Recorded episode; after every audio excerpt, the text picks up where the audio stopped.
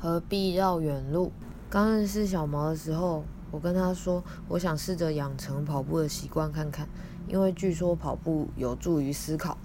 我记得他那时候回我，那你就直接思考就好了啊。后来我遇到一些做直销有成的人，他们告诉我，花三年把事业做起来，这样我以后就可以安心创作了。